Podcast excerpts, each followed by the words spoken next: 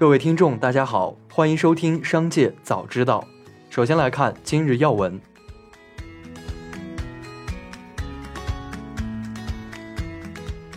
小米集团公关部总经理王化发布声明称，五月十三日晚，在社交媒体平台上陆续出现有关我司武汉总部三十五岁以上员工只保留百分之十的信息，经查皆为谣言。现公司法务部门已对相关信息进行取证，并上报有关部门。三六零集团创始人周鸿祎表示，ChatGPT 四点零已经是地球上最聪明的人了。所有高科技公司都在打造自己的大模型，至少是千模大战。不出意外，很快会发展到万模大战。周鸿祎称，不会用 GPT 的人未来会被淘汰掉。大家不要把它看成是一个新时代的搜索，或者是新的聊天机器人，这只是它的第一个版本的包装而已。我觉得在三到五年里，各种行业都要被 GPT 重塑一遍。所以现在是谁不拥抱人工智能，谁就要被淘汰。下面来关注企业动态。有代理商透露，英伟达 A 幺零零价格从去年十二月开始上涨，截至今年四月上半月，其五个月价格累计涨幅达到百分之三十七点五。同期 A 八零零价格累计涨幅达百分之二十点零。同时，英伟达 GPU 交货周期也被拉长。之前拿货周期大约为一个月，现在基本都需要三个月或更长，甚至部分新订单可能要到十二月才能交付。和硕董事长童子贤指出，消费性电子部分去年在零组件缺料情形大幅改善下，带动游戏机与智能家庭装置业务营收贡献。预计今年主要游戏机客户出货动能维持，加上主要智能家庭装置客户将有新机型发表，整体营收表现应可稳定。通讯产品中，预计网通产品将受惠新技术应用及部分机型汰换，营收贡献有望成长。其余通讯产品将持续优化产品组合，以提升生产效率及稳定产能利用率。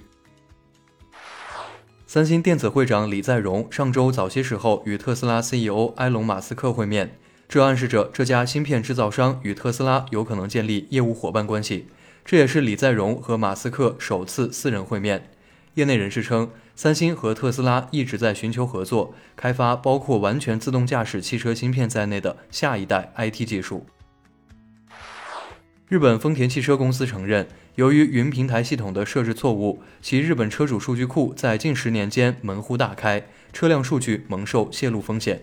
丰田公司表示。因此事受影响的范围仅限于日本境内车辆，涉及注册丰田车载信息服务、远程车载信息通信等服务的大约二百一十五万用户，包括丰田旗下品牌雷克萨斯的部分车主。